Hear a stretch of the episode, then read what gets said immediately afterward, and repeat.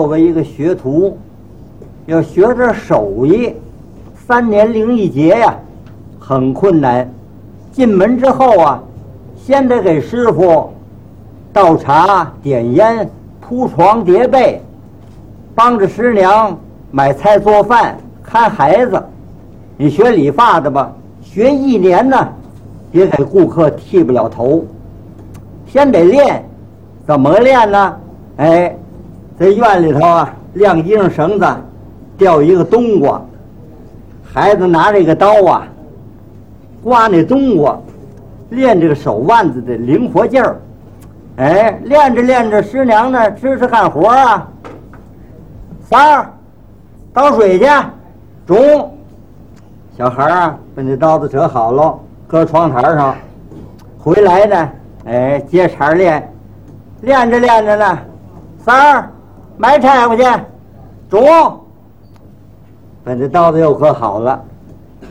日子长了，那孩子他嫌麻烦，哎，练着练着，师娘再叫他三儿买菜去。中，把这刀啊，噗，就多了冬瓜上了。哎，这样省事儿。哎，一多一准儿，日久天长呢，这孩子。哎，离着这冬瓜一丈多远，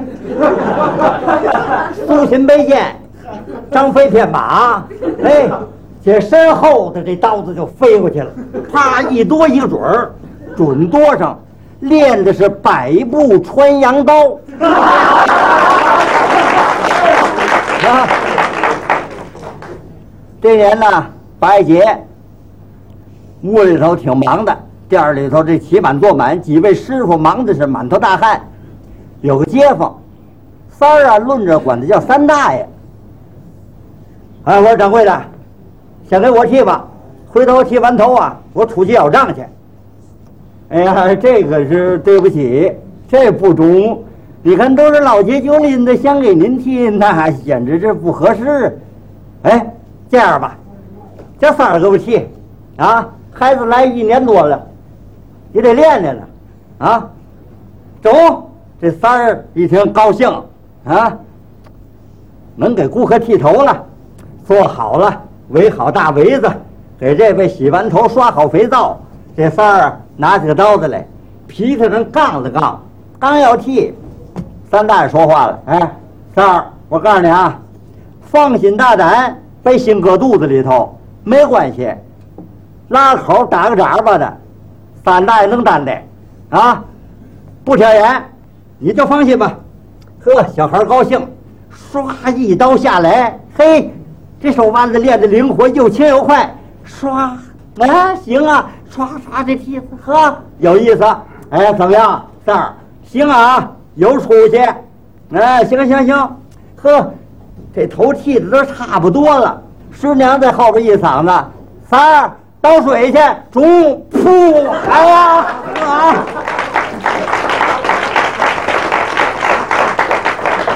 受得了，受不了啊！我剃这么几年头，还没遇见三儿这样的手艺人。不过因为剃头啊，也是闹过别扭。有一回，有个晚会，挺急的。哎，我这头发老长啊，需要得剃。看了几个理发店呢，起板坐满。哎呀，这可怎么办呢？哎，路边上有个摆摊儿剃头的，支着个白布帐子，哎，靠前那儿放张桌子，桌子上放着理发工具，啊，有两个暖瓶，旁边呢放几个小凳子。这师傅穿着白大褂坐那儿，有五十多岁，看那意思老师傅有经验，正那儿吃东西了。我过去了，我说师傅受累吧。给我剃头，他看我一眼，回头来吧。我说别介，我这有急事，你赶紧给剃。我叫你回头来，你就回头来。我别介，我这谁让我急呢？你非现在剃不可呀，掏生线吧。什么事儿？剃一头十块，哎。你要回头来呀，有两块钱就中。我说你这什么账儿？现在提十块，回头来怎么两块就行？你没看我吃东西了吗？我刚买的大饼酱肉，十块钱，挺热的。我一给你剃头呢，东西全凉了。哎，花十块钱吃凉的，我没了瘾。哎，谁让我等着剃呢？完了，花十块，挣这十块钱。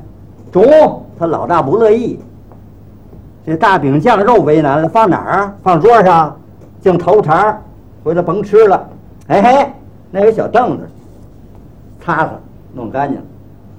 把这大饼酱肉搁凳子上，给我搬个座，坐好喽。哎，围好大围子。我眼头里呢，放个凳子，放上脸盆，凉热水兑好了，给我洗完头，刷好了肥皂。哎，把这刀啊，杠了杠，给我剃头。一边剃头呢，他一边抱怨。哎，干我们这行啊，就是没出息呀！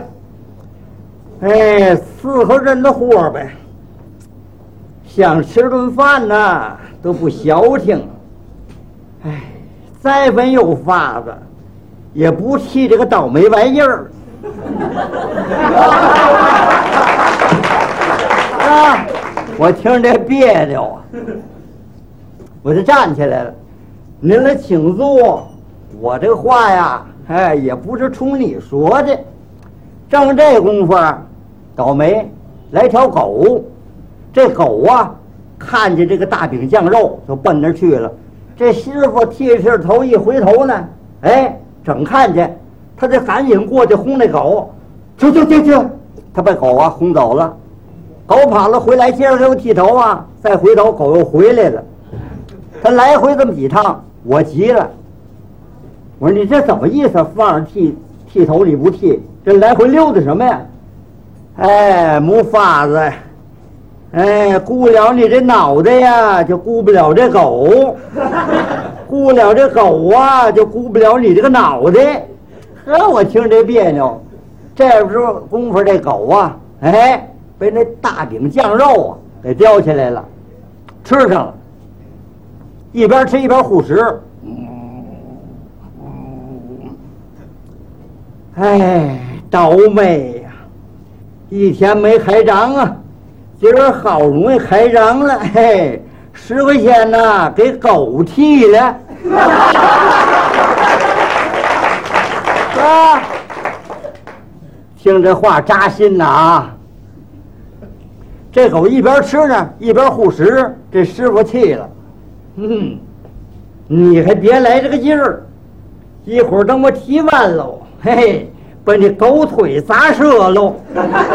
哦，我倒得看看了，够厉害的啊！剃完头嘛，还被腿砸折喽。嘿，这狗啊，一边吃一边护食，他急了，拿这刀子吓唬这狗，一吓唬呢，这狗叫唤，狗一叫唤呢，剃头师傅急了，拿这刀啊，哎。他飞出去了，剁这狗！我叫你脏脏！他这么一剁这狗呢，猫窜狗闪，狗往旁边这么一闪，没剁着，这刀整个剁水泥地上了，俩豁口，刀也卷了刃了。买个刀不少钱了，他站那发愣。我站起来急了，我说你怎么意思？打刚才你是剃头啊？你是逗狗？啊！我说你倒是剃呀！他拿刀跟我商量，这刀我还剃？我说你剃呀！我剃，我剃个山药豆子。